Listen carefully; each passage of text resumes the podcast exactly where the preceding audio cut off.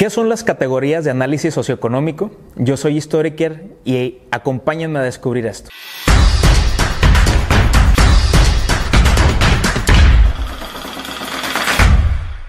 Las categorías de análisis socioeconómico básicamente vamos a referirnos a tres, tres, palabras o tres conceptos que nos tienen que quedar plenamente claros para poder utilizar un buen vocabulario económico. La primera palabra es estructura, la segunda es superestructura y la tercera de ellas es infraestructura. Si bien es cierto, se asemejan en la forma en la que las mencionamos o en la que hacemos referencia a ellas, estos conceptos tienen claramente delimitadas sus diferencias y son abismales, entonces vamos a revisar de una por una. Cuando hablamos de estructura, hablamos de todo un sistema de organización político, social, cultural, gubernamental, que permite que los países o que las naciones funcionemos como somos. Voy a poner varios ejemplos para que esto quede claro. Cuando un ingeniero, cuando un arquitecto, cuando un albañil están construyendo una casa, están construyendo un edificio, generalmente lo primero que se coloca son los cimientos. Ya cuando está parejo el terreno, se colocan los cimientos, es decir, lo que hay debajo del terreno que nosotros no vemos, lo que hay debajo del suelo que permite que esa construcción no se caiga en el primer temblor. ¿De acuerdo? Esos cimientos o de esos cimientos van a salir unas estructuras que van a sostener la construcción. Lo mismo ocurre, por ejemplo, con nuestra comunidad o con nuestra ciudad. Tenemos estructuras plenamente cimentadas que nos permiten ser quienes somos. Esas estructuras vienen del pasado y se fueron construyendo y se fueron configurando desde el pasado. La estructura entonces es aquella forma o aquella manera que nos permite ser como somos hoy en día. Por ejemplo, el sistema político con sus reglas, el sistema de gobierno con sus reglas y sus operaciones, el sistema escolar, el sistema económico, ¿de acuerdo? Eh, nuestra, nuestra forma de pensar culturalmente, la manera en la que hacemos eh, empresas, que hacemos industria, la manera en la que nosotros trabajamos y nos desarrollamos. Es decir, al paso de los años hemos ido tendiendo estructuras que nos han permitido avanzar y que nos han permitido que nos identifiquen como una comunidad en específico. Cuando nosotros, por ejemplo, pasamos por una construcción muy alta, lo que nosotros vemos son las vigas. Las vigas son lo que le van a dar la estabilidad a esa construcción. La estructura es justamente eso, lo que nos permite ser estables, lo que nos permite tener un aquí y ahora y nos permite pensar con la cabeza fría cómo tenemos que organizarnos para generar riqueza. Esa es la estructura. ¿De acuerdo? Es, es, es algo, algo bien fácil. Por ejemplo, el Jenga. Esto es, es ideal, ¿no? Piensen ustedes en el Jenga, que es este juego, ¿no? Igual para los que nos están escuchando en el podcast, pues hagan el ejercicio de imaginación. Entonces piensen, por ejemplo, en el Jenga, que es este juego de, donde colocamos los bloquecitos rectangulares de madera. Eh, bueno, todo el mundo hace trampa ahí, ¿verdad? porque luego pone, bueno, quiere sacar las últimas fichas. Bueno, ese es tema aparte, ¿no? El asunto es que el Jenga es una estructura. Cuando todas las piezas están bien acomodaditas, están bien apiladitas, el yenga no se cae, es decir, la estructura está firme. ¿Cuándo empieza a perder estabilidad el Jenga? Cuando le empezamos a quitar las piezas y las empezamos a sobreponer una sobre otra. La estructura justamente es eso, es la ciudadanía, es la política, es el gobierno, es mi responsabilidad, es mi comunidad, son las empresas, es la industria, son los procesos, es la innovación, es la tecnología, es el crecimiento, es el desarrollo. Cuando todas las piezas están perfectamente acomodaditas, tenemos una estructura que nos permite avanzar como comunidad. A eso hacemos referencia cuando hablamos de estructura. Cuando nos referimos a la superestructura, hablamos de cosas que no podemos definir con tanta facilidad.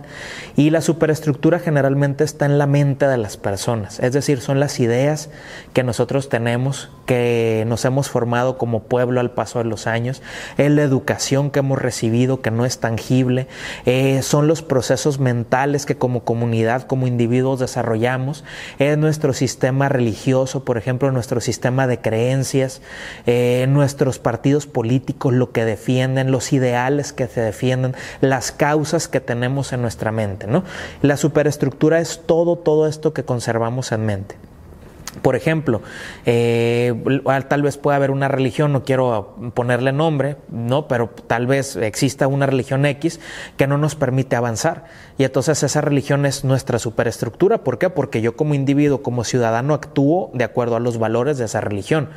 La educación que a mí me dieron en casa, pues la aprendí de generación tras generación y entonces cuando yo salgo al día a día a convivir, a trabajar, a relacionarme con otras personas, yo aplico los valores que me han dado en casa.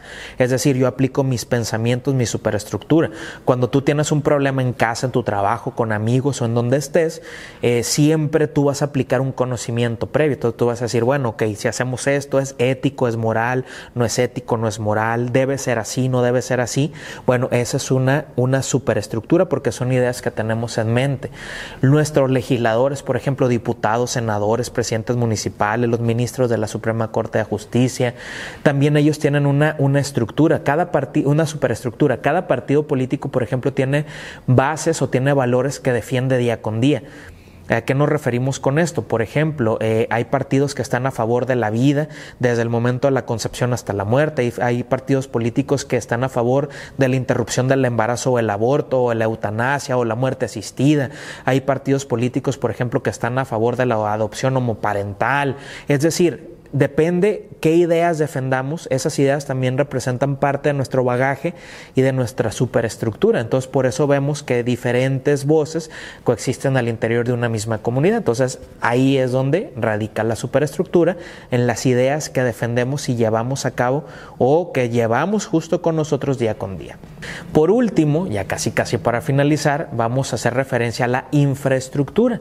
Y la infraestructura, en mis palabras o en mi concepto, es cuando tratamos de aterrizar estos dos conceptos que ya les expliqué. Es decir, yo quiero una muy buena ciudad, quiero un muy buen país y debo de buscar las mejores ideas para eso. Entonces, eh, lo tengo que traducir en hechos palpables, en cosas que yo pueda ver y tocar. Y eso es la infraestructura. Tal vez la estructura no la vemos todos los días, pero pues vemos el edificio de gobierno, vemos el edificio de salud, vemos al presidente de la República, vemos al diputado, es decir, vemos que hay orden, vemos al Consejo de los Empresarios, vemos a las fábricas, bueno, nos damos una idea de que hay una organización, que hay una estructura. ¿De acuerdo? Cuando hablamos de, de, superestructura, bueno, pues las ideas de cada persona. Pero infraestructura es verlo ya materializado. La infraestructura es todo aquel bienestar que se mira palpable. Por ejemplo, la construcción de un hospital, la construcción de una carretera, la pavimentación de una calle, la introducción de los servicios públicos como es el alcantarillado, el drenaje público, la electricidad, el servicio de telefonía, el servicio de internet, la fibra óptica, la construcción de un parque, que le pongan césped a un parque, que embellezcan un jardín, ¿de acuerdo? Es más, con que barran un jardín, ¿de acuerdo? Ahí, que, que esté bien, bien bonitas las plantas, el zacatito cortado, es esa infraestructura. No me van a creer, pero una, una, ciudad con buena infraestructura atrae inversión, atrae empresarios y eso significa riqueza, significa crecimiento, significa desarrollo, significa más oportunidades. Imagínense que la ciudad en la que vivimos estuviera perfectamente bien barrida, estuviera perfectamente bien limpia, los camellones tuvieran plantas así bien bonitas y estuviera, o sea, que pasaras tú y olieras así a zacate húmedo así bien bonito, ¿no? Este, que fueras a cualquier plaza pública y los botes de basura no tuvieran basura, que tuvieran bolsa así bien bonito, ¿no? Que las fuentes estuvieran limpias y tuviéramos estatuas y tuviéramos todo bien recogidito, invitaríamos al turismo a venir, invitaríamos a los empresarios a venir porque habla de que somos una sociedad organizada, que somos una sociedad educada y que somos una sociedad que eh, genera buenos espacios de convivencia. Es decir, la infraestructura también habla mucho de nosotros.